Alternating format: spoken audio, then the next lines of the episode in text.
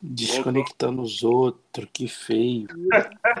o nome disso é censura, Efraim. Censura. É a censura do Joss Whedon. É isso aí, também acho. Havia uma ideia. De reunir um grupo de pessoas extraordinárias.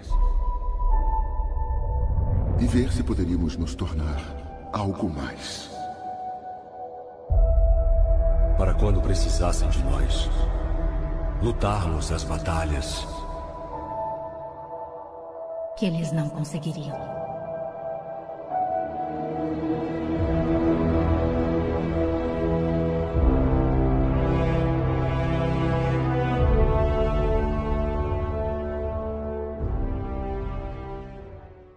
Bom dia, boa tarde, boa noite. Eu não sei que hora, em que momento, em que realidade você está ouvindo esse podcast. Hoje, eu, Rafael Ramos, te convido, junto com nossos convidados, a viajarmos no tempo. Pega aí a sua joia do tempo, vamos voltar um pouco até 2012. Mais precisamente, 27 de abril de 2012, o ano, o dia, o mês, a data em que Vingadores estreou nos cinemas. Sim, depois de tanto tempo, a história dos heróis mais poderosos da Terra. O que mudou desde então? Efraim Fernandes, bem-vindo ao nosso Mesa Cash. Fala galera, é, Vingadores, o primeiro filme foi um marco, foi um divisor de águas, foi revolucionário pra época sim, mas é uma pena que o Joss Whedon seja um cuzão, babaca, misógino, sexista e escroto. Ele já começou assim, ó, sem perder tempo. E também, Rafael Teodoro, bem-vindo mais uma vez, meu amigo. Opa, primeiro quero falar que Vingadores ainda é um dos três melhores filmes da Marvel, mesmo 10 anos depois. Quero dizer também que o senhor Rafael Ramos, mais uma vez, esqueceu ele sempre esquece pessoas importantes, que é Samuel Jackson. Samuel Jackson, assim como existiu o quinto Beatle, ele é o sétimo Vingador, e sem ele não existiria Vingador. Samuel Jackson, Nick Fury, sétimo Vingador. Eu queria saber de vocês como é que foi presenciar isso no cinema, porque eu vou contar para vocês que a minha história foi muito engraçada. Senta que lá vem a história.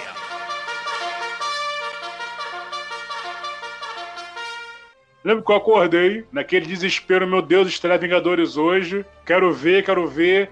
E assim, tem filme que você tem que. dá pra você curtir. É melhor você curtir sozinho. Os filmes do Ari Aster, eu preferi mil vezes ver sozinho. Mas tem filme que você tem que ver com galera, não tem como. Gente, vamos ver Vingadores, vamos ver no cinema e todo mundo desculpa. Tô cansado, ah, não quero sair de casa, não tenho dinheiro. Eu cheguei a falar, mano, eu pago a tua passagem, pago o teu ingresso e pago o teu lanche. Vambora. A pessoa que não gosta de filme de herói, não rola, não dá. Galera, firmou hoje então Vingadores no Via Brasil? Oi, sumida, quanto tempo? Vocês vão ver hoje? Posso ir junto? Comprei o ingresso, pedi pra secretária da firma imprimir pra minha folha do ingresso. Fui pra casa, tomei um banho, voei pro, pro cinema. O filme começou quase 11 e meia da noite, de tão grande que era a fila. E vamos combinar, quando aquilo começou, a cena do Hulk esmaga, mano, parecia a Copa do Mundo na hora dessa cena lá, lá no cinema. É, Efraim, como é que foi lá quando você sentou? Bem, foi essa coisa, né? Meu sonho de criança, esperei tudo isso acontecer. Como é que foi ver isso na tela, Efraim? Então, eu tive com a Natália, eu fui ver com a Natália. Você, a gente foi ver junto, só que eu fiquei separado de vocês, que eu não tinha mais lugar. Isso, isso. Cara, eu fiquei extasiado. É, a impressão que eu tive era de ver algo inédito, e de fato, filme de herói, da forma como foi montado, não se via. Você pensar em filmes individuais ter uma justificativa plausível para ter todo mundo ali na tela e tal. Esse tipo de coisa a gente não tinha visto da forma como foi montado no filme. Hoje isso é batido pra cacete. Hoje isso é muito batido, mas pra época isso foi revolucionário, sacou? E, e, cara, eu fico. Eu lembro de ficar assim, mano, eu tô processando, eu tô. Eu posso estar enganado, mas eu tô vendo uma coisa que vai perdurar por muitos anos. E não deu outra. Tá aqui 10 anos depois e a gente ainda tá falando sobre esse filme. E assim, não é porque a DC tem menos potencial. Não é isso. É mais aquela. É, é aquela coisa que virou senso comum. Em termos de organização de universo compartilhado, eu acredito que a Marvel conseguiu ter um cuidado e uma organização muito maior. A Marvel estava falindo nos anos 90, vendeu alguns personagens para estúdios de cinema e tal, né? E agora aos poucos está reavendo alguns, né? Já uns anos para cá ela está conseguindo reaver, reaver todos eles e foi montando o universo dela. Esse é o diferencial, a organização. Enquanto que a, enquanto que a DC e a Warner sempre tiveram todos os personagens, É, a Marvel foi quem deu a volta por cima, né, ao longo do tempo, conseguindo personagens de volta e montando o universo dela. Você sentar e ver tudo convergindo num evento, porque Vingadores, o primeiro é um evento, eu pensei, veio para ficar e a DC vai ter que correr atrás para fazer frente a isso. A DC até tentou com Batman vs Superman, que é um filme que oscila, tem momentos bons, tem momentos ruins, que é um filme que eu gosto muito. O problema é que socaram a Liga da Justiça ali. É, é pro, pro filme seguinte, logo em seguinte, o filme próximo filme ser o Liga da Justiça de 2017 que foi pro cinema. Que foi uma bomba, foi uma merda aquele filme, né? Que inclusive foi o Joss Whedon quem refilmou a porra toda porque a Warner mandou, então ficou horrível. Mas o filme conseguiu ser consertado porque o projeto original, que é o Zack Snyder Justice League, né? Ele tava já gravado e só faltava cerca de 20, 25% para terminar o filme original. Conseguiram, lançaram na, na HBO Max, é um filmaço, eu adoro Liga da Justiça de Zack Snyder, mas o Vingadores é melhor. Por mais que eu adore, né, o, o Zack Snyder, o Liga da Justiça ele é melhor, né? Por conta de tudo que foi pensado e a forma como foi apresentado, os filmes individuais. A gente só tem esse sucesso todo que foi Guerra Infinita e Ultimato por conta da construção de filmes e de personagens que vieram desde antes, né? Começou lá no Homem de Ferro e os outros personagens individuais até chegar em Vingadores de 2012, que para mim é um marco. É simplesmente marcou a história do cinema foi muito singular para a época. Hoje é super batida essa coisa de universo compartilhado no cinema. No quadrinhos isso sempre aconteceu, mas para a época 2012 isso foi foi único. E Rafael Teodoro, como é que foi para você assistir isso na tela do cinema? Cara, eu acho que eu nem sabia aquilo que eu estava vendo no cinema. É incrível, assim, parando para pensar aqui como foi, enquanto vocês estavam falando e tal, eu lembro que eu, acho que fui com a minha esposa e mais um grupo de amigos, assim, mas eu acho que não, não tinha a dimensão do que estava acontecendo até ver o que de fato estava acontecendo. Como o Efra falou aí um pouquinho sobre o, o, o da questão de, de, da Marvel ter falido, ter vendido os personagens de direito de cinema para conseguir uma sobrevida, e, e foi a última cartada, né? Porque não, não existia Marvel Studios. A ideia era, gente, ó, vamos, o, o Kevin Feige fez um empréstimo para fazer isso, sabe? Era a última cartada. Vamos fazer, vamos botar o universo junto. Se der certo, deu. E se não der certo, não deu. Só que deu. É incrível a gente parar pra pensar e falar depois de 10 anos que poderia ter acabado ali. Vingadores poderia ser um fracasso e a ideia é ter morrido, do tipo, fomos até aqui, valeu, uma experiência bacana, não deu certo, acabou. E depois de Vingadores, basicamente toda a indústria se viu forçada a fazer o universo compartilhado. A gente teve a tentativa do universo compartilhado dos monstros da, da Universal, que não deu certo, duas vezes. Godzilla agora e Kong, que deu um, um pouco certo, vai ter até o 2. É, a DC, que não conseguiu fazer. Não conseguiu fazer no cinema, porque nas séries, acho que desde Smallville já, já existia isso de personagens, mas o Arrowverso, assim, é o que a gente tem mais é, clareza de, de, juntar personagens de cada um com séries individuais para fazer crossovers. Funciona no, no aspecto televisão do que se propõe, mas na DC no cinema não conseguiu. Como evento, cara, eu lembro de algumas cenas assim, impactantes, que eu acho que a gente vai falar ao longo da, da série, do nosso cast aqui, mas eu acho interessante a gente lembrar que o começo do filme em si, ele não traz nenhum dos Vingadores. Ele é uma coisa com Nick Fury, a gente riu, o Gavião Arqueiro, que ninguém ainda lembrava, porque ele só fez uma participaçãozinha pequena no Thor. Então, assim, como a ameaça veio de um lugar que a gente não tinha conseguido a gente não sabia que eram os personagens. Eu acho que isso, a, o roteiro, e aí pensando em todo o trabalho do Kevin Feige todos os roteiristas do filme, que o filme dos Vingadores em si, ele utiliza para poder dar background para os personagens que não tiveram filmes. Então você tem um pouco do background da Viúva Negra, um pouco do background do Gavião Arqueiro, um pouco do Nick Fury, que são personagens que são secundários, esses são os heróis menores dentro dos grandes da, da, da, da Trindade, né, que seria Thor, Capitão América e, e Homem de Ferro, e também do Hulk, que era um personagem muito conhecido, talvez o mais conhecido de todos pela série do Luferrino. Então você você consegue entender que assim, como foi bem planejado, sabe? O filme teve uma história linear que todos eles têm um tempo de tela, todos eles têm sua cena de brilhar, tem o seu momento e ao mesmo tempo ainda consegue dar background para personagens que não tiveram suas histórias contadas separadamente. Então, cara, Vingadores é um, um acerto cósmico, um, um acontecimento, sei lá, um advento do cinema.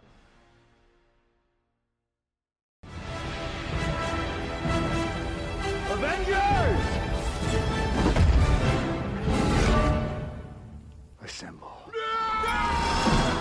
E eu acho como você falou, acho que o próprio Kevin Feige, o pessoal da Marvel não tinha dimensão do que iria ser. Que viu, por exemplo, aquele erro clássico que todo mundo comenta. Da manopla do infinito aparecer em Thor e depois eles ter que consertar tudo aquilo ali mais adiante poder explicar o Ah, mas, mas a Marvel, a gente pode falar isso, a Marvel faz isso direto. Ah, isso, assim, é, é uma coisa que fã de quadrinhos já está acostumado com Redcon. Mas no cinema eles fazem direto, direto. Era uma coisa que era uma coisa, depois virou outra coisa.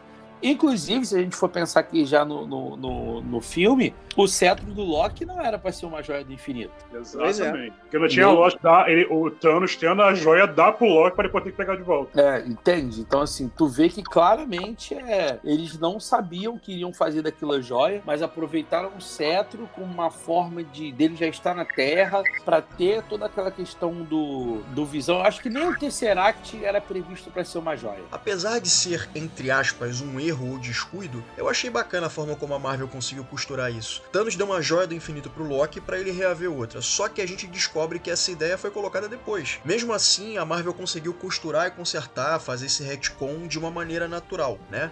É, tudo bem, é, quem for mais atento vai dizer, nem a caralho isso seria possível porque não faz lógica. Mas a Marvel se deu o trabalho de pensar, né? É, é, é a gente pode aproveitar isso aqui, é, deixa essa deixa aqui para depois. É, esse gancho aqui a gente vai usar para daqui a pouco, sabe? Mas para fazer isso tem que ter, tem que remendar o que foi falado lá atrás, né? Então eles têm esse cuidado de remontar tudo. São detalhes, né, que fazem a Marvel caminhar para frente em relação a DC no cinema. De novo, não que a DC não tenha boas histórias, não é isso. Mas eu acho que a Marvel consegue destravar melhor o potencial das histórias dela. É, tanto a Marvel quanto a DC têm diretores apaixonados pelos projetos. O lance é que a cadeia de comando da Marvel é que se diferencia da cadeia de comando da DC, por se importar com detalhes, né? Por se importar com, com os fãs. Claro que são engravatados, eles querem a grana deles, né? Mas ainda assim é, fazem as coisas mais coesas, diferentemente dos engravatados da DC. Quem tem mais essa coisa de honrar personagens na DC são diretores, porque os engravatados mesmo da DC estão pouco se fudendo. Recentemente agora teve uma notícia de que a DC é, é, é uma coisa, caramba, é uma coisa estupidamente óbvia, mas que só agora, depois de anos que a DC tá preocupada com essa porra. Botar, é, a DC quer botar a casa em ordem, encontrar uma figura central para comandar o universo DC, coisa que a Marvel já tinha visão desde lá no Incrível Hulk do Edward Norton. Quer dizer, né? Porra, agora eles estão se dando um trabalho da DC pensar o óbvio.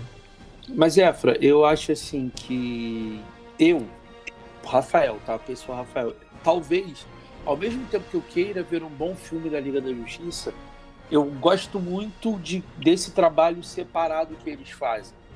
Porque uma coisa que a Warner tem, que a Marvel não tem, é, não tem assim, claro que tem, mas não com tanta clareza, tanta evidência, é respeitar a visão artística dos diretores. A Marvel, ela é conhecida porque, assim, gente, ó, a fórmula é essa, você pode implementar a sua visão com essas barreiras com esses limites, porque esse personagem serve a um propósito maior e ele não pode ser desconfigurado desse propósito maior. Tanto é que alguns grandes editores, como o, o Edgar Wright, é, que o Homem-Formiga, por exemplo, ele tem aquela coisa ali, por exemplo, a ideia de trazer o eu esqueci o personagem agora, do, do amigo do, do, Scott, do Scott Lang, que faz aquele negócio de contar a história do, do, do, feedback. Conta tudo em mínimos detalhes, é. eu esqueci o nome dele. E aí tem todo aquela, aquele time, aquilo ali é a ideia do Edgar Wright. Tanto é que a, a Evangeline Lilly, né, que faz a, a, a Vespa, ela até comentou sobre isso, que era muito difícil sincronizar, porque eu tinha que contar e narrar do mesmo jeito que o personagem narrava. Eu tava num grande museu com o meu primo Inácio, tá? Tava rolando uma exposição de arte abstrata, mas eu sou mais chegado no cubismo novo, tá ligado? Mas tinha um quadro que era sinistro e não... Uau! Aqueles... Luiz. Tá bom, foi mal, foi mal. Sabe como é? É que eu gosto dos detalhes. Então era expressão, boca e tal. E isso é muita coisa do Edgar Wright, que conseguiu ser aproveitado. Outras ideias não. Já a DC, comparando, dá liberdade de sim. Cara, o Todd Phillips fez um filme do Coringa. Aquele tom do Coringa, do filme do Coringa, é diferente do tom que o Zack Snyder deu para o universo dele. Que é diferente do tom que o Nolan deu quando foi fazer o Batman. Que é totalmente diferente do tom quando fez o Aquaman, que é diferente da diretora da, da Mulher Maravilha. Assim, cada um tem a sua particularidade como diretor e implementa no, no personagem. Já a Marvel, por ter essa organização de universo, assim, cara, o personagem vai sair de A para B, você tem que me entregar o personagem nesse jeito aqui, e você tem liberdade disso e daquilo. Fora isso, não pode. E eu acho que até por isso que você vê diretores com menos assinatura entrando para o panteão da Marvel. Você Sim. tem talvez aí o James Gunn, mas o James Gunn faz o Guardiões da Galáxia, que é totalmente fora da caixinha, é um universo à parte um universo que só conversa com Vingadores no, no Guerra Infinita. Fora isso, é toda uma estética. Você teve anos depois o Taika Waititi, que também porque o Thor era um fracasso solto, né? E ele re, reformulou o personagem e, e pôde, porque de certa forma conversa com os personagens do Guardião da Galáxia. Mas fora isso, até os os geniais irmãos Russo, eles têm uma, uma certa limitação ali, né, em termos de visão. Pois é, Teodoro, concordo contigo, concordo com o que você falou. A Marvel tem essa coisa pronta, né? Eles dizem assim: esse aqui é o nosso ritmo e esse aqui é o que pode ser feito dentro dessa bolha gigante que a gente construiu. Por que a Marvel é bem sucedida? Ela consegue desenvolver seus personagens dentro dessa bolha né, e seguir uma cronologia é, dentro dessa mesma bolha. Eu acho fantástico, porque, por exemplo, eles deixaram claro como é o Capitão América. É o jeito dele agir, o jeito dele pensar, é, é, que a gente vê lá no primeiro filme. E a gente vai vendo toda a transformação dele dentro dessa cronologia, dessa grande cronologia que é, é esse universo. Lá no Soldado Invernal, ele tá um pouco descrente. Ele talvez não se veja mais como essa essa figura que ele era na Segunda Guerra. Vai tendo uma evolução desse personagem, tanto que rolou na época o papo que ele poderia ser o Nômade, né, deixando de ser o Capitão América é, por estar desacreditado dessa visão que ele representava. E o Nomad é um personagem que ele acaba virando nos quadrinhos e tudo mais. E vemos realmente disso no segundo Capitão América, um pouco dessa dúvida que ele está sentindo. Já em Guerra Civil é escancarado, né? Em Guerra Civil ele vira foragido, né? Rompendo com a SHIELD, o governo americano e tudo mais. E só vai dar as caras lá no, no, nos Vingadores, né? No, nos últimos filmes dos Vingadores. O Tony Stark é outro personagem que eu acho interessante. É, ele é o gênio bilionário, filantropo. E antes de virar essa figura do, do Homem de Ferro, ele era egoísta pra cacete, porra. O cara era mulherengo. E nos filmes a gente vai conhecendo mais dessa personalidade dele, né? Do, no decorrer dos anos, né? A gente acaba até vendo a relação dele com o pai dele. É, tem o Hulk também, mas o Hulk é um pouco complicado, porque o Hulk era da Universal. Aí a gente teve um filme com o Eric Bana. Aí depois teve um filme com o Edward Norton, que já era dentro do Marvel Studios, mas a Marvel Studios meio que tenta esquecer isso, porque trocaram o ator. E a abordagem do, do, do Mark Ruffalo é diferente da abordagem que o Eric Bana e que o, o Edward Norton trouxe pro personagem personagem, mas sim, a gente ainda vê né, essa, essa mudança do personagem, que não me agradou tanto essa mudança do, do, do Bruce Banner, tá meio lá e cá, né, não tá aquela visão que eu esperava dele, né, a visão clássica, mas tudo bem. E tem os filmes do Thor também, que o Thor era para ser tipo o Senhor dos Anéis da Marvel, mas não acertaram no tom nos dois primeiros filmes. E aí veio o Taika Waititi que subverteu a parada toda, o Thor Ragnarok é meu guilty pleasure, eu gosto pra caramba desse filme, mas ao mesmo tempo eu sinto que não era para ser bem aquilo, mas tudo bem também, a gente vê essa evolução, né, ou desconstrução do, do Thor. Então todos eles estão dentro dessa grande bolha que é esse universo, e cada um deles tem as suas nuances, suas individualidades, mas eles precisam obede obedecer a algo maior, algo estipulado para manter esse universo compartilhado coeso. Já o universo compartilhado na DC é um pouco falho, porque claramente não planejaram, não planejou a forma como a, como a Marvel fez. Contudo, na DC, no que diz respeito a projetos autossuficientes que estão fora de um grande universo compartilhado, ela manda muito bem. Por exemplo, tem o Joe Joker do Todd Phillips, que é uma versão ímpar do Coringa, que é um universo separado. A gente tem a trilogia do Nolan, do Batman, que também é um universo separado. A gente tem um novo filme do Batman, do Robert Pattinson, dirigido pelo Matt Reeves, que também é uma coisa separada, é um universo separado. Então, no que diz respeito a universos separados, ela manda muito bem. A, a DC, cara, ela tá montada numa fortuna, sabe? É, porque ali ela tem a chance de contar histórias de universos separados e ela tem o DCU, que é o universo compartilhado, que começou lá com o Homem de Aço do Henry Cavill dirigido pelo Zack Snyder, que culminou no Liga da Justiça e, e rolou outros filmes depois, né, etc e tal. Então é só saber trabalhar isso, pode fazer tanto sucesso, quem sabe futuramente até mais do que a Marvel. Então isso aí o tempo vai dizer. Eu gosto muito da, da, da, narrativa e de como eles programaram o Homem de Ferro e o Capitão América. Eles partem de pontos opostos, como você mesmo falou, o Capitão é altruísta, é aquele que, que vai derrubar um avião e vai se sacrificar para que não para que uma bomba não chegue em Nova York e você tem o Homem de Ferro egoísta. E ao longo dos filmes, eles vão caminhando em situações em direções opostas. E quando a gente vê o final do arco dos dois, o Homem de Ferro se sacrifica com a manopla do infinito para poder salvar o universo e o Capitão América volta no tempo para viver a vida dele de forma individual. Então, assim, com o passar do tempo, um aprende a, a olhar mais para si próprio, para as coisas que ele deseja, que é o Capitão América, e o outro, que é o, o Homem de Ferro, sai do ponto de só olhar para si ao ponto de, cara, é, a minha morte vai permitir que outras pessoas vivam. E no meio do caminho a gente tem uma guerra civil, que é quando essas duas ideias se chocam. É quando o Capitão América, que é o cara que apoia o governo, vê que não podemos confiar no governo, e o Homem de Ferro que diz que ele privatizou a segurança, a paz mundial. Então, eu acho que as duas, esses dois pilares assim, eles foram muito bem planejados e amarrados, colidiram no momento certo, e você vê que a interação deles, um transforma o outro o tempo inteiro. Na, nesse próprio Vingadores tem uma cena clássica, né? É, ah, você é um homem sem uma armadura, com uma armadura sem isso é o quê? Ah, você é um, eu sou um playboy, é, filantropo, e tem a Capitão falando, cara, eu sou um cara que deita no arame farpado para outros passarem. E o Homem de Ferro fala, não, eu sou o cara que corta o arame farpado. Ah, vamos deixar o picolé desabafar, gente. Você sabe muito bem por quê, se afasta. Estou doidinho para você me afastar. É, um homem grande com armadura. Sem isso, você é o quê? Gênio, bilionário, playboy, filantropo. Conheço caras que não têm nada disso e dão 10 de você. Eu já vi esse filme. A única coisa pela qual luta é você mesmo.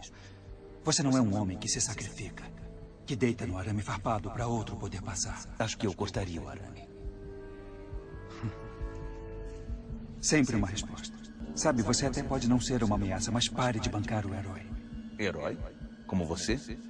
Nasceu de um laboratório de experiências, Rogers. O que você tem de especial saiu de um mero frasco. Então você vê que tem uma. O capitão trabalhando a mente do, do, do Homem de Ferro para o Homem de Ferro ser mais altruísta e o Homem de Ferro influenciando o Capitão. Tanto é que lá no final, no Ultimato, ah, o que que você precisa? O que que você quer? O Capitão fala, cara, talvez eu queira ser igual o Tony, ter a minha vida, sabe? Morar num lugar sossegado. Então existe essa troca entre eles, assim. E eu acho bem interessante. Vamos falar de Vingadores? Porque a gente pode sentir que aquilo ali foi a base para todo o universo da Marvel e o quanto isso se ramificou ao longo de todos esses anos. Você vê que, por exemplo, no ano passado com a série do Gavião Arqueiro, a própria série dele é um reflexo que você viu lá no primeiro Vingadores. O que motivou a Kate Bishop. Ao que parece, eu fico na dúvida, o que mais a gente vai poder ver daquele primeiro universo ao longo desse tempo que está vindo aí? Vem Doutor Estranho aí, vem outras séries da Marvel e a própria Guerras Secretas. Eu fico me perguntando o quanto 2012 influenciou e que vai se refletir nisso ao longo dos anos no MCU. É a base, né? Do mesmo jeito que Star Wars tem o antes e depois da Batalha de Yavin, né? Que é o Nova Esperança, eles fazem como Marco Zero a Batalha de Nova York. A gente tem o Gavião Arqueiro, né? O lance da, do Batalha de Nova York. Você tem toda a questão da iniciativa Vingadores por causa da Batalha de Nova York ser aprovada. Você tem a.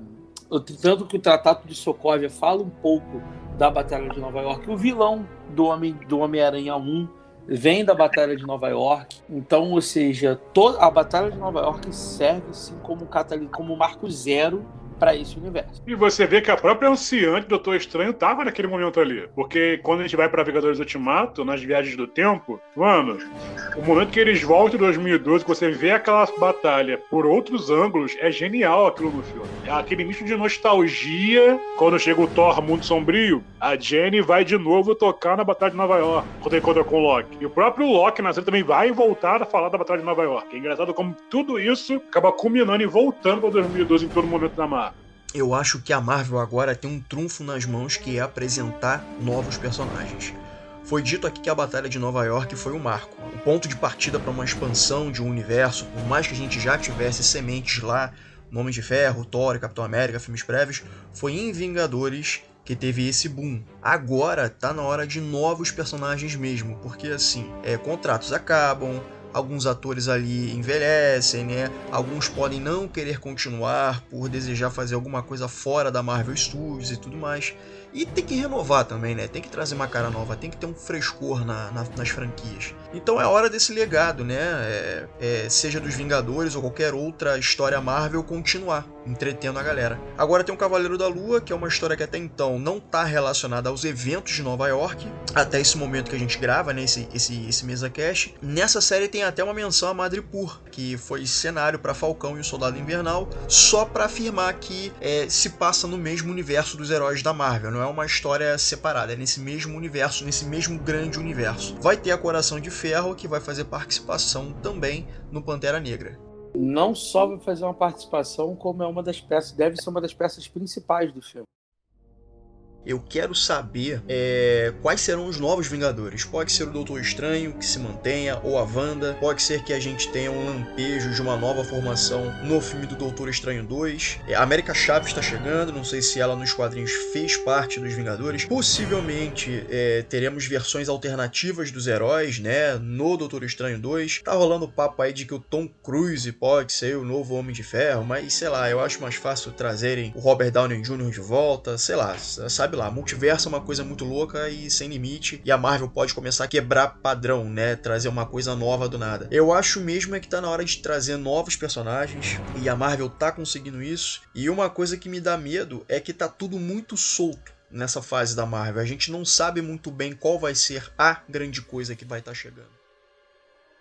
Quando começou o primeiro Vingadores, a gente já tinha meio que uma noção, dava a entender que o grande vilão era o Loki. Depois, a partir de Era de Ultron, acho que Era de Ultron que começou a pontuar a questão da saga infinita. No, fina, no final do na Vingadores, a gente já, já vê que é o Thanos. Pensando assim, conceito de série, é o vilão do, da middle season, né, daquele meia, meia da temporada ali, e o vilão do plano maior que tá por trás. O Capitão América briga com, com o nazista, o Homem de Ferro briga com o terrorista. E o Hulk é aquele problema dele brigar com outro, uma outra versão do Hulk, que é o Abominável. Então, até então, você tem tudo problemas da Terra. Quando você traz o Thor e quando você traz o Loki, você traz um exército Chitauri, você começa a envolver que, cara, peraí, não estamos só. E aí você descobre que, na verdade, existe um Thanos, existe um cara que é asfixiado por derrotar planetas e tem um plano de equilibrar o mundo, matando individualmente metade dos planetas, até a hora que ele descobre que com a Joia do Infinito ele pode fazer isso de uma vez só.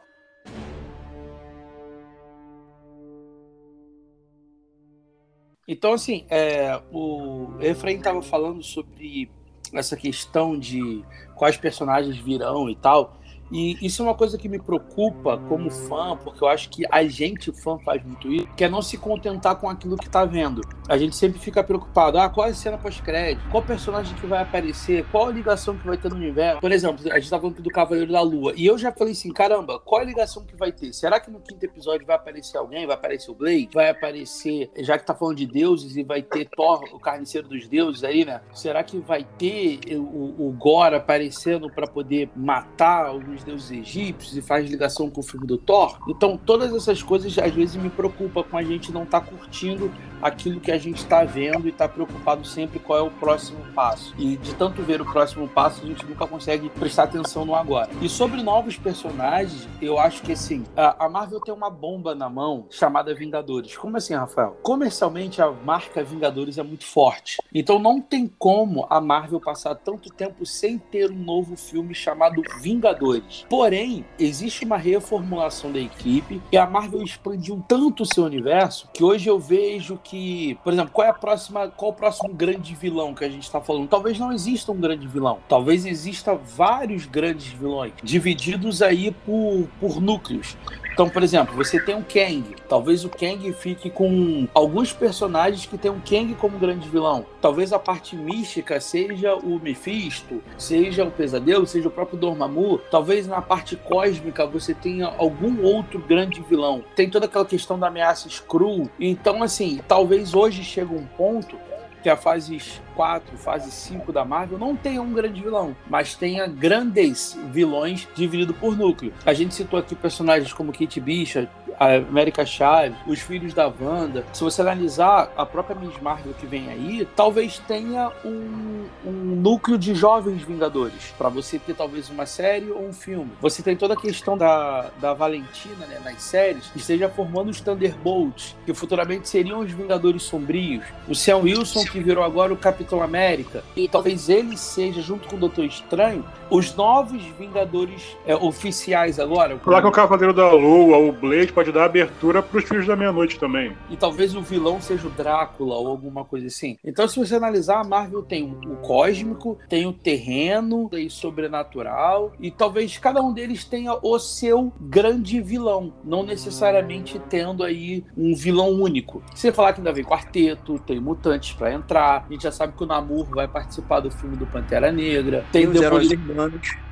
heróis urbanos, que já tem Demolidor no filme do Homem-Aranha, tem a, o Wilson Fisk na série do Gavião Arqueiro. Então, assim, eu acho que a Marvel hoje, até o Guerra Infinita, até o Ultimato, era um, digamos assim, eram três linhas que se juntaram para fazer um grande filme. Depois desse para outras 12 linhas. Toda essa questão do multiverso e tal, e vai ter uma grande conclusão lá na frente, com um vilão único, assim. Mas eu acho que não é para agora. E quem seria esse vilão único? Ah, cara, eu não sei. Eu, eu não sei porque, por exemplo, a gente pensa em vilões, a gente lembra do Galactus, que é um grande vilão assim. Só que o Galactus, gente, em nível de ameaça, ele é menor do que o Thanos. Como assim? Como assim é menor? Porque o Thanos dizima metade do universo, o Galactus come um planeta por vez. Então, eu, eu não sei mensurar, mas pra mim é menor. Talvez o, os Celestiais, talvez seja. A Arishin prometendo voltar para julgar a Terra. Então, será que isso aí poderia ser um problema futuro para juntar os Vingadores novamente? Ah, mas pra mim, se eu sou a Marvel, como a Marvel adapta as coisas, eu coloco o Galactus como juiz do, dos Celestiais. É um robozão, a gente já conhece, ia fazer muito nerdola ficar feliz. E aí talvez seria um motivo para poder juntar todo mundo e aí de novo ter aquela Sim, cena sim. de cinema. É, só que agora com,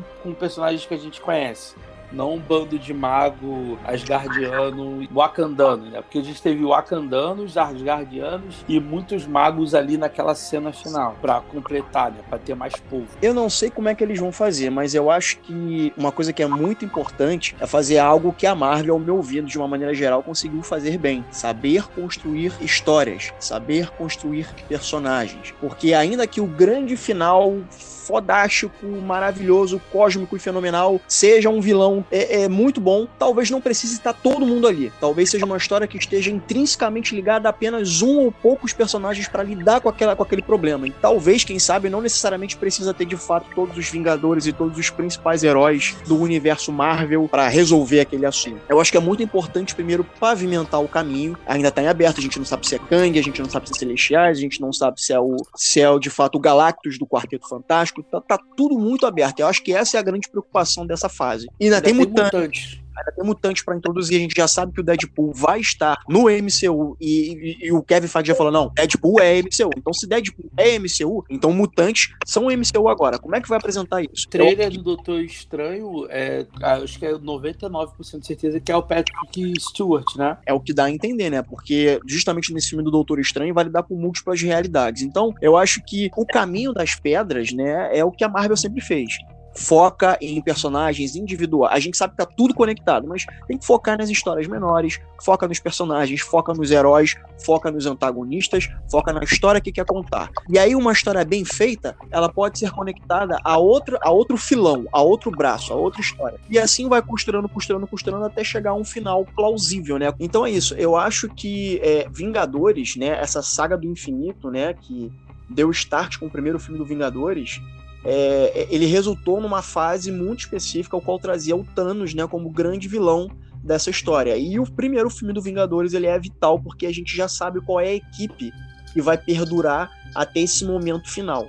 Agora, na atual fase da Marvel em que estamos, está tudo muito aberto, então a gente ainda não sabe, né? Eu acho que essa é a grande sacada da Marvel. Ela conta, ela contou a história da Natasha Romanoff, ela contou a história é, é, do, do Clint Barton, contou a história do Thor, meio que capenga, mas contou. Contou a história do Homem de Ferro, contou a história do Capitão, e agora a gente está familiarizado com cada um deles.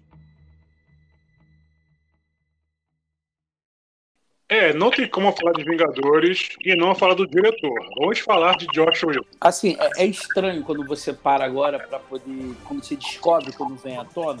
Porque eu lembro que o Josh Whedon era idolatrado centrado. O que ele conseguiu, cara, assim, é, vamos pensar antes e depois da polêmica, tá? Quando a gente não sabia os bastidores, você tava do lado dele. Ele pegou um roteiro, ele amarrou, ele construiu, tem ótimas cenas. E, poxa, quem não lembra da cena do como é gravado a reunião deles, né? Quando o Hulk dá um soco naquele minhocão gigante e eles começam a, a, aquele círculo ali, né? E a câmera girando e vem a trilha.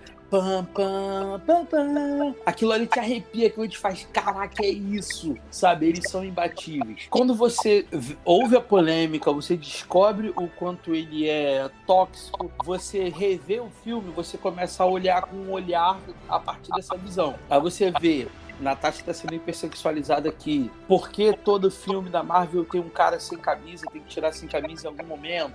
Você começa a ver essas coisas acontecendo, você começa a ver qual ângulo ele começa a gravar alguma coisa, qual a relevância que ele dá para um personagem para outro personagem. Você começa a ver o olhar dele e sobre a crítica e sobre essa coisa tendenciosa a partir do tóxico. Então eu acho bem interessante quando você para e, e faz esse exercício de você ver o filme antes da, da polêmica e depois da polêmica quando o seu olhar muda para a direção dele. Eu lembro que eu tava conversando com o Neto, beijo, Neto. Eu tava conversando com o Neto, né, um tempo atrás, e ele falou, ele, ele disse que ele achou a, a Viúva Negra sexualizada no filme solo da Viúva Negra. Eu discordei dele. Eu não achei que a diretora, acho que é Kate Scotland, eu não sei pronunciar o nome dela. Eu, eu, eu não achei que ela sexualizou a personagem. Eu, realmente eu não achei. Agora, em alguns casos, em filmes anteriores, isso é bem visível. Por exemplo, no início do primeiro filme do Vingadores em que ela tá sentada com as mãos para trás e tem três caras rodeando ela e os caras de pé ela sentada. Isso é bem no início do primeiro filme do Vingadores. A cena é, tem um ângulo de câmera que é super sugestivo, que sexualiza pra caralho a Natasha. Ela tá sentada, vem o cara que ameaça jogar ela do alto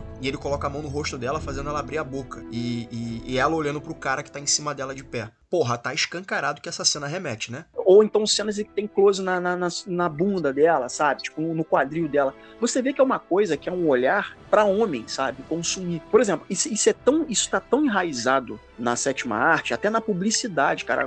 Porra, há vários, por vários anos, comercial de cerveja era o quê? É sobre você a consumir loura. a cerveja e consumir a loura, a gostosa, a morena, a preta que tava lá, sacou? Então, é. tem muito disso. E isso acabou, esse mercado publicitário consumia, é, fazia com que as pessoas consumissem muito isso. Então, eu acho que essa questão da hipersexualização da viúva negra era muito forte nos filmes. E eu já não achei isso, por exemplo, no filme solo, no filme solo dela. Agora, no filme do Vingadores, ela tá com certeza. Existe, é, não tô defendendo ele, gente, pelo amor de Deus. Eu sei que quando já começa assim é porque a pessoa fala, vai falar alguma coisa que defenda. Não é isso, cara. Existe sim, isso é de quadrinhos, a Natasha usar a sexualidade dela para poder entrar em lugares e conseguir algumas informações. Isso faz parte da espionagem, assim, né? Tanto é que você descansa ver filme do James Bond que tem toda essa questão. Só que eu concordo que isso existe um limite. E eu acho que várias vezes esse limite foi ultrapassado com o Josh Whedon, mas até com o John Favreau. Se você lembrar da primeira participação dela no primeiro filme, é, que, que, a, que a Scarlett Johansson participa, que é no, no Homem de Ferro 2, a, a, primeira sequência dela ela tá totalmente sexualizada ali. E, e, até quando o Tony procura fotos dela e aparece ela com fotos de posando só que com alguma coisa tampando o seio e tal. Você percebe que há sim uma ideia de usar a personagem sexualizar, hipersexualizar a personagem. E com o tempo, até pela atriz que é Scarlett Johansson, você vê isso se quebrando. Ao ponto que no Ultimato, cara, Ultimato você tem ela, ela tá com um moletom, tá com uma roupa que não marca o corpo, que ela tá de boa. E você entende que ela é quem ela é pelo que ela é. E isso é uma conquista da atriz que fez a personagem chegar nesse ponto. Porque sim, cara, a gente sabe que se dependesse desses, desses, desculpa a expressão, babões de Hollywood, esses velhos escrotos, ela seria a mesma personagem de Vingadores 1 e de Homem de Ferro 2, sabe? A personagem que close de, de, de bunda, o zíper da, da roupa do Colan indo até a metade, entendeu? Com, com aquela cena que foi que Josh Whedon usou no, no Vingadores Era de Ultron e na Liga da Justiça, que é o Mark Ruffalo caindo em cima do peito da Scarlett Johansson, que o Flash cairia no peito da Gal Gadot, só que a Gal Gadot falou que não ia fazer aquela cena. Perfeito. É a mesma cena, é a mesma cena. Então, assim, ela seria usada em cunho sexual, mas isso, graças a Deus, foi quebrado porque a at atriz fez um ótimo trabalho, brigou por isso e a gente público entendeu que não era necessário ela é muito amiga, é parceira no sentido de, de camarada, de amizade, do, do Gavião Arqueiro. Eu tô até hoje querendo saber o que caralho aconteceu em Budapeste. Até hoje eu não sei o que aconteceu. Você vê que eles têm um nível de camaradagem muito grande e que essa relação entre ela e o Gavião, ela não se resume à atenção sexual. Ela não se resume a algo carnal. Ela não se resume a nada que leve a cunho sexual. A gente vê que os dois têm um carinho muito grande um pelo outro, que eles são muitos amigos. Não fica claro se eles tiveram um envolvimento amoroso ou não, mas eu acho que isso não importa, acho que essa não é a questão. É, a questão é que eles têm um carinho muito grande um pelo outro. E naquele momento em que a Natasha, por exemplo, vai se sacrificar lá em Vormir, eles têm uma briga um pelo outro para não deixar o outro se, se, matar. Você vê que houve uma mudança na personagem, ela se tornou muito mais relevante, não que ela não fosse antes, ela era antes. A questão é que a sexualização dela, como você bem falou, foi diminuindo e as pessoas começaram a enxergar ela com outros olhos. Ela não, ela não era mais o, o eye candy. Eles conseguiram trazer uma substância para ela. E porra, mano, ela foi criada na sala vermelha. Ela foi criada para ser a assassina perfeita, sabe? E a gente conseguiu ver isso. A gente conseguiu ver um pouco mais da do, do, aprofundamento da personagem no filme solo da Viúva Negra. Eu não acho que seja o melhor filme, entre aspas, de origem de um personagem da Marvel. Mas eu acho que foi muito importante para estabelecer mais ainda quem é a Natasha, o que, que ela pensa, como é que ela age, por que, que ela é daquela forma. Na época que eu vi o primeiro Vingadores, olha só como é que são as coisas. Na época, quando eu vi o primeiro Vingadores em 2012, eu, eu tentei me focar na Natasha e no Clint. Por quê? Porque eles não têm poderes. E eu fiquei pensando assim, cara, os dois não têm poderes, os dois são só ser humanos normais, normais entre aspas, né? Porque eles fazem coisas, né, hercúleas, né? Fazem coisas homéricas, né? Mas eu fiquei pensando, cara, eles dois são só seres humanos normais que estão ali naquela situação. Porque é muito fácil você gostar do Capitão América. É muito fácil você gostar do Hulk, gostar do Thor, gostar do Homem de Ferro. É muito fácil gostar desses caras. E eu, eu tive um olhar especial para Natasha e pro Clint eu virei e falei assim, cara, eu acho que a Natasha e o Clint têm todo o potencial para serem um dos preferidos de muita gente. Aí eu falei isso na época, ele falou: ah, você é maluco, eles não voam, não, tira, não atira raio laser pela mão, não, faz, não tem nenhum superpoder. Eu falei, mas justamente por isso. Por que, que o Batman, por exemplo, tem tanto apelo com o pessoal da DC?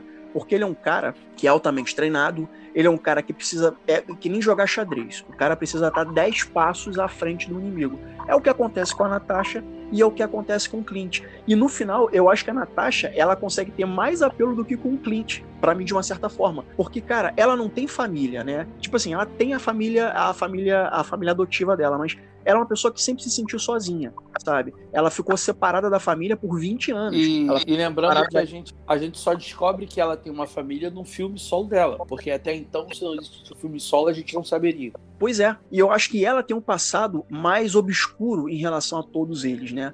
E o Clint, a gente conhece o Clint no, no Era de Ultron, né? A gente sabe que ele tem uma família.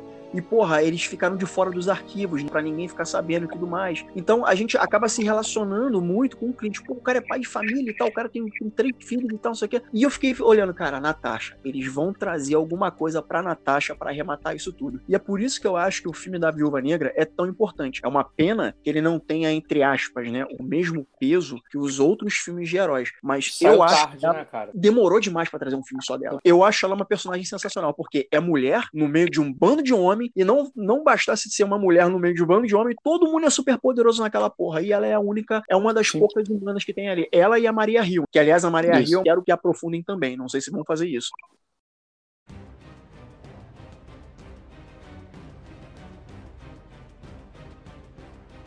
As únicas coisas que tem de Budapeste é que ele foi mandado para matar, ele desistiu de matar ela, e os dois ficaram escondidos no, em cima do metrô lá. Durante algum, uma semana, se eu não me engano. Eles ficaram fazendo lá o jogo da velha. Só isso tem de Budapeste. Mas aí eu queria falar sobre esse negócio de Budapeste, é que a Marvel. Uma das qualidades que a Marvel tem é pegar coisas de outros filmes coisas de filmes passados e usar como gancho para estabelecer novas histórias e fazer a gente acreditar que aquilo ali já tinha sido planejado.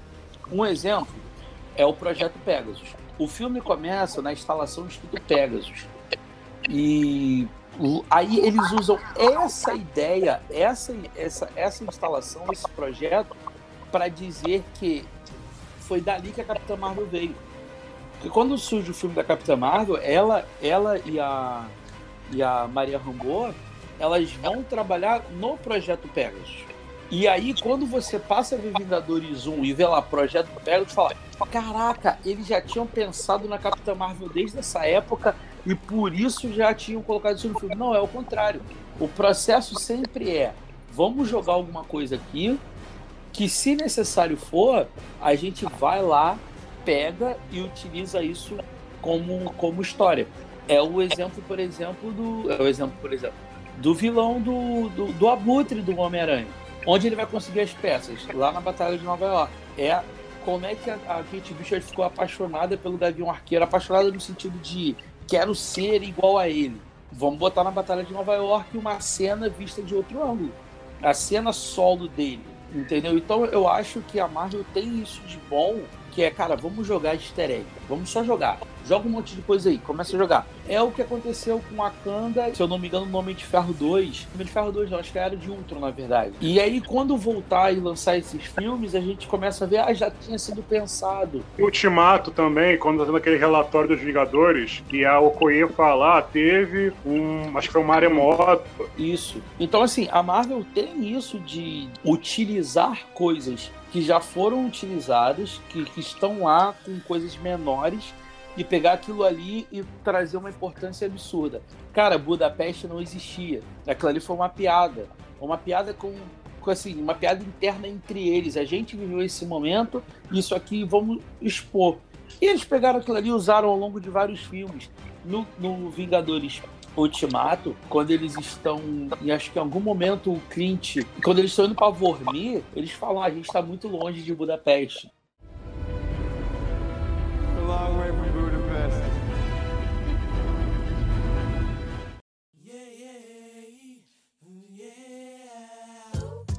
É, Budapeste é uma piada que virou alguma coisa. Pegasus era uma coisinha lá.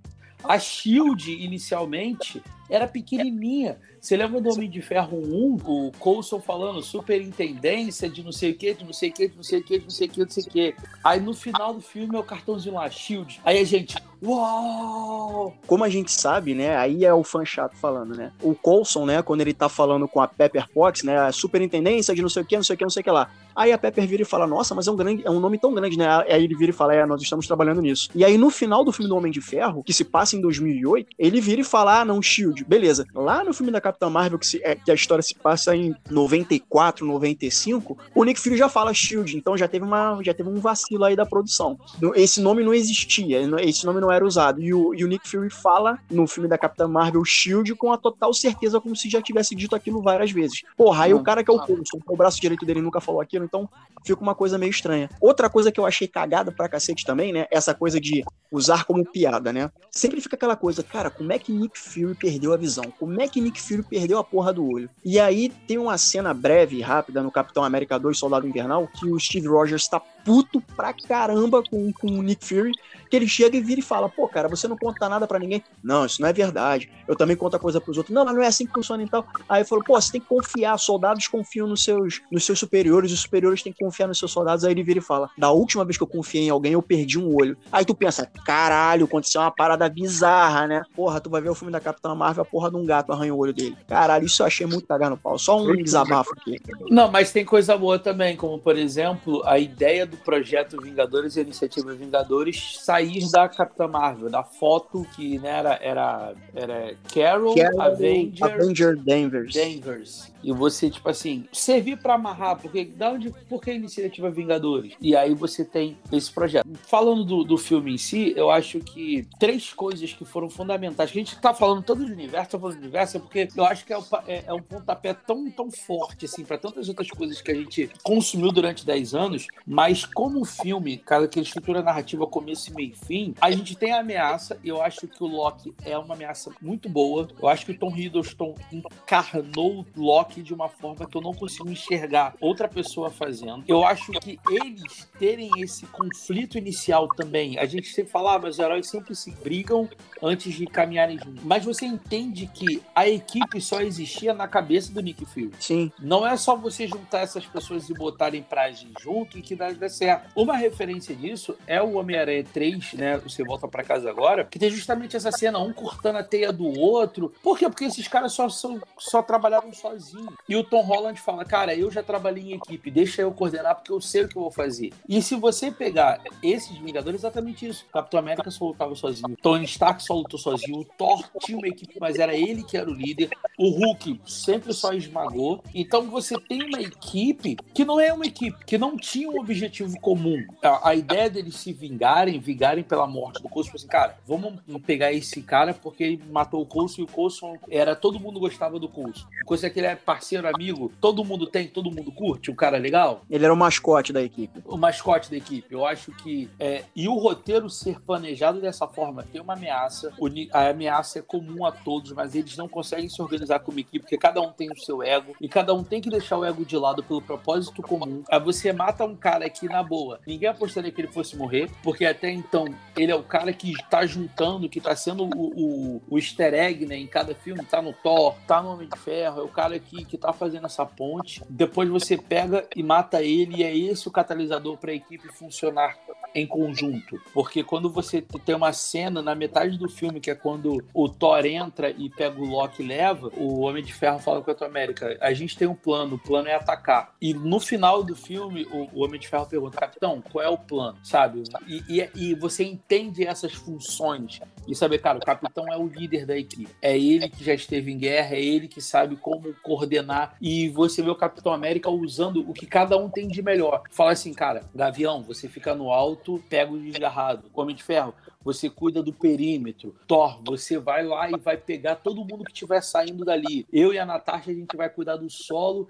e Hulk, você faz a festa. Coisa tão bonita de se ver no cinema que tu fala, é ali que a equipe é formada. E o roteiro do filme em si, ele é muito bem trabalhado para cada um ter sua cena e no momento em comum, cada um ter as suas maiores qualidades potencializadas. Qual o plano, capitão? Escuta, então. Até fecharmos o portal, a prioridade é contenção. Barton, quero você no telhado, de olho em tudo. Identifique os desgarrados. Stark, cuide do perímetro. Qualquer coisa que se distanciar muito, faça voltar ou destrua. Me dá uma carona? Claro. Melhor se segurar, Legolas. Thor, tem que tentar obstruir o portal. Atrasá-los. Você tem o raio. Queime os desgraçados. Você e eu ficamos no solo. Mantemos a luta aqui. E Hulk... Esmague-os.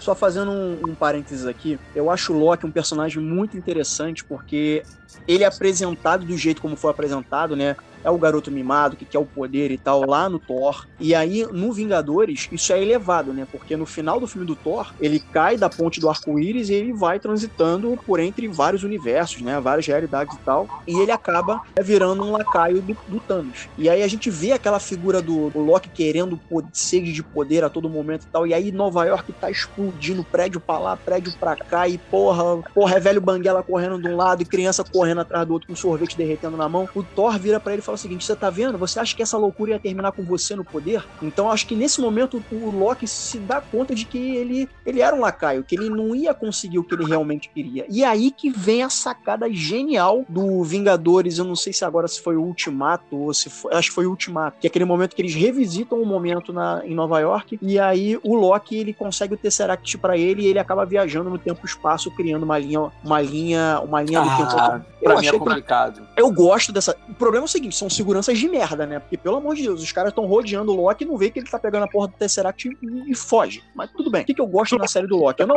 acho, eu não acho que a série do Loki seja a melhor série Disney Plus. Eu não acho que seja. Mas eu gosto muito da série do Loki porque ajudou a gente compreender a cabeça do Loki e ajudou a desconstruir o cara. Ele começou, cara, tem uma cena que tá ele e o personagem do, do Mobius, acho que é Mobius o nome do cara, e ele, não, tá, mas por quê? E por quê? E por que disso? E por que daquilo? E mostrando as coisas que ele iria fazer. E aí ele começou a se dar conta de que o propósito glorioso dele não era tão glorioso assim, sabe? Tipo, ele tava fadado a perder. Houve essa mudança de, de, de percepção do personagem. Não que ele seja, não que ele seja altruísta, não que ele seja o herói, não que ele seja é, é, o mocinho agora, mas a gente vê que existe uma jornada de redenção pro, pro Loki quando a gente observa ele na série. Então a gente É. basicamente vê aquele Loki do 2012, que é o cara sádico, maluco e porra louca, começando a ter a, a, a percepção dele alterada e transformada. O meu problema, o meu problema com o Loki e o Loki da série é dentro do que você falou. O Loki da linha principal, ele passa pelo Thor 2, ele passa pelo Thor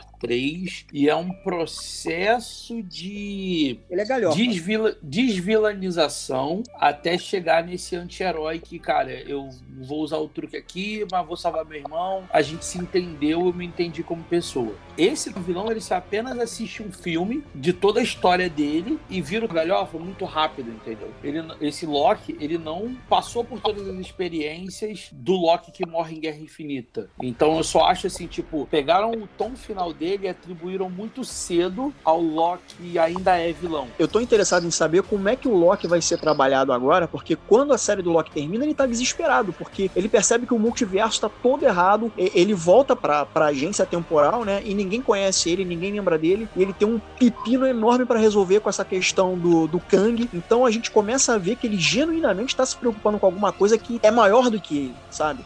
Ele não tá muito preocupado com ele mesmo. Então essa questão, o Loki começa de um jeito e termina de outro. Pra mim, eu acho que acaba a segunda temporada, tem que acabar Loki, eu acho que já deu. assim. Sei lá, na minha cabeça, eu acho que já deu de Loki, tá bom, deixa o cara em paz.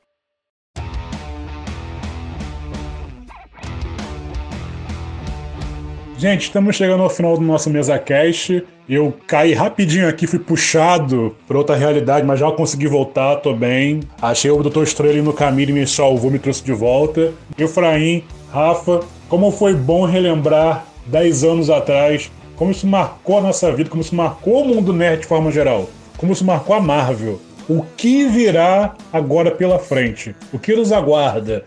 Multiverso, Wakanda versus Atlantis, é Loki, Filhos da Meia-Noite, Novos Vingadores, Jovens Vingadores, Thunderbolt, eu não sei. Mas eu quero estar aqui e vou estar aqui para poder ver tudo isso acontecer se Deus quiser. Então, Efraim Rafa, considerações finais de vocês, por favor. É, galera, filmaço, Vingadores foi um marco. E eu fico me perguntando se a Marvel vai trazer futuramente outro grande marco como foi Vingadores. Então, ao mesmo tempo que eles têm uma grande trufo na mão que foi Vingadores, eles têm um grande problema, que é trazer algo tão marcante quanto Vingadores. E pra mim, é o meu filme favorito, ou um dos meus favoritos da Marvel de todos. É isso, galera. Até a próxima. Valeu, galera. Sempre bom estar aqui com vocês conversando sobre Marvel, sobre DC, sobre Star Wars, sobre qualquer coisa. Pode me chamar que eu adoro. E ah, no Multiverso da Loucura, tô esperançoso. Será que a gente vai ver? Eu acho que vamos ter Tom Cruise Homem de Ferro, nem que seja pela, pela piada dele aparecer. Va- Vai ser aquela cena rápida. Eu acho que toda essa questão de multiverso vai ser uma coisa rapidinha, mas eu realmente quero ver as outras, outras versões de Vingadores. Ia ser maneiro. Então, cara, Vingadores pra mim é um filmaço. E sempre que se quiserem chamar, quando fizer 20 anos, eu vou estar aqui pra falar dele porque é um filmaço. Valeu. E é isso, gente. Foi muito bom estar aqui com vocês. Obrigado a você que ouve o MesaCast. Compartilhe com seus amigos, com os inimigos também. É, o importante é que todo mundo possa nos ouvir. Vamos juntos crescer cada vez mais e falar cada vez mais sobre o mundo nerd, que isso é muito bom. A gente gosta de falar de filme, de série. Então, acompanhe Mesa para 4 aqui no MesaCast, nas nossas redes sociais, no nosso site. Eu vou ficando por aqui e até uma próxima. Forte abraço e valeu!